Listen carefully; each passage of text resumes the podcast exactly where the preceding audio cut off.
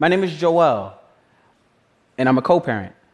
Um, so, growing up, I never heard the term co parent. I heard a lot of other things, though. I, um, for starters, absentee father, um, sperm donor, uh, that's a good one, um, deadbeat dad, and my personal favorite, baby daddy. Uh, baby daddy, for those not in the know, refers to an individual who helps to conceive a child but does little else. Uh, baby daddy is also someone who's not married by law to the mother of said child. Um, growing up, I thought co parent was reserved primarily for white families that starred in Netflix primetime dramas. it still kind of does. But um, it wasn't used to, to, to explain the role of a parent, right? Either you had kids or you didn't. And no one in my social circles or at our dinner table was having complex conversations about the role fathers played in that conversation, right? A, a more balanced, open, loving approach to parenting was not something we were discussing within our social circles. A majority of the time, uh, the fathers I knew of growing up were barely present or just completely non existent. Co parent wasn't a term I heard or saw where I grew up, where I came from. I come from the hood. That hood would be Crescent Avenue, 188th in the Bronx.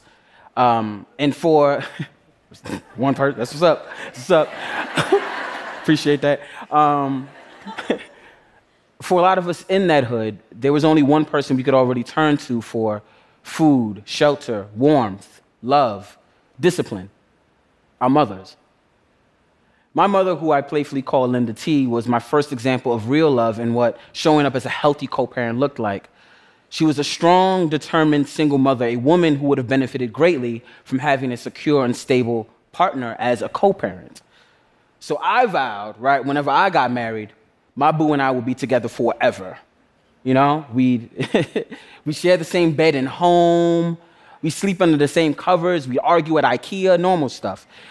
Um, my partner would feel seen and loved, and our children would grow up in a two parent household.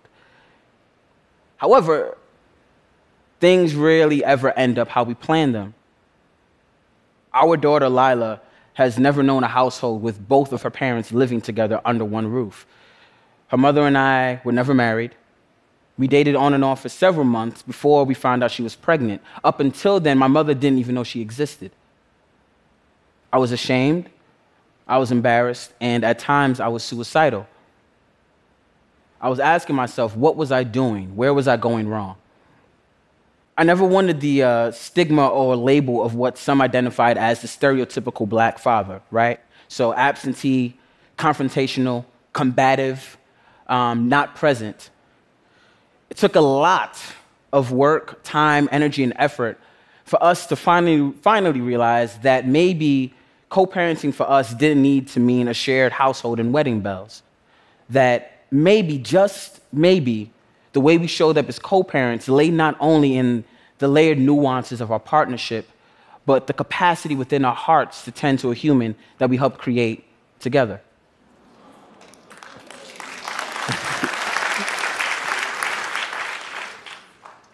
it would involve love in a nurturing and safe environment that would feed Lila long after we both left this earth. Fast forward four years, and Lila is now in pre K. She loves gummies, and she says things like, My heart is filled with love. She's the most loving, compassionate, empathetic human being I know. And the reason I get to tell you all of this is because she's back in the Bronx with her mother. You see, this is co parenting. And in an ideal world, my mother would have had a co parent too. She would have had support someone to show up and give her a break, a time off. In an ideal world, every parent is a co parent. In an ideal world, both parents share the weight of the work appropriately. Lila's mother and I have a schedule. Some days I leave work and pick Lila up from school, some days I don't. Lila's mother gets to go rock climbing or study for the LSAT. And I get to stand in a room full of bold, dynamic, and powerful women and talk about dad stuff. So, It is work. It is beautifully hard work, dismantling the systems that, that, would have us believe a woman's primary role is in the kitchen, tending to all things domestic, while the hapless dad fumbles all over himself whenever he has to spend a weekend alone with the kids. It is work that needs to happen right now.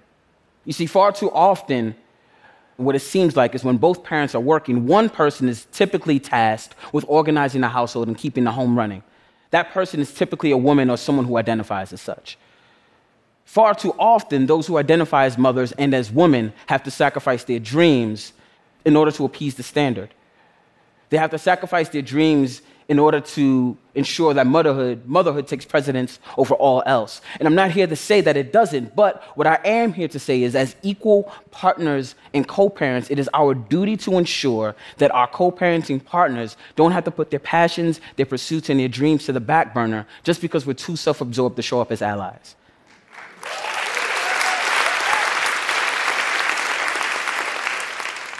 Co parenting makes this space possible for everybody. As a co parent, the time I've gone to share and spend with Lila is time I appreciate, the time that has allowed me to be fully present for my child, all right? Removing the notion that the emotional labor required to raise a child is a woman's work. As a co parent, Lila and I have built snowmen, we've played with acorns, we've rapped to the soundtrack of Moana, I know you have too. she sat with me while I've led workshops at Columbia University when I talk about the intersections of poetry, hip hop, and theater. We get to talk about her emotions and her feelings because we have exclusive time together. And that time is planned time, it's organized around not just my schedule, but her mother's. Both of us, as co parents, have unique parenting styles. And we may argue at times, but what we can always agree on is how to raise a human, our human. I will never fully understand or comprehend what it means to hold a child in my body for 10 months. I will never be able to understand the trials and tribulations of breastfeeding, the work that it takes, the emotional, physical, psychological, and emotional toll that carrying a human can have on the female body. What co parenting does is say we can create balance, a more balanced home and work life for everyone involved. Co parenting says that while parenting may involve sacrifices, yes, the weight of that sacrifice is not solely resting on one parent alone. No matter your relational dynamic, no matter how you identify as a human being, he, she, they, z, co parenting says we can create space and equity, better communication, empathy. I hear you, I see you. How can I show up for you in ways that benefits our family? My goal.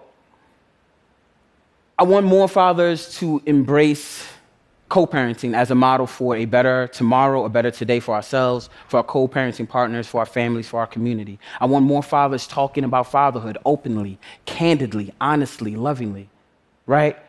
I want more people to recognize that black fathers in particular are more than the court system, more than child support, and more what the media might portray us to be.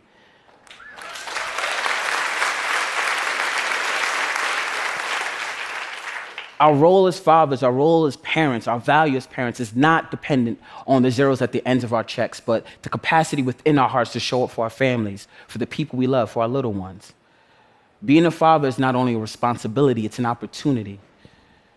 This is for Dwayne, this is for Kareem, Buck Drayton, this is for Biggs, this is for Bula, this is for Tyron, this is for all the black fathers who were showing up on a day to day basis. This is for Charles Lorenzo Daniels, my father, who didn't have the language or the tools to show up in the ways that he wanted to. Thank you.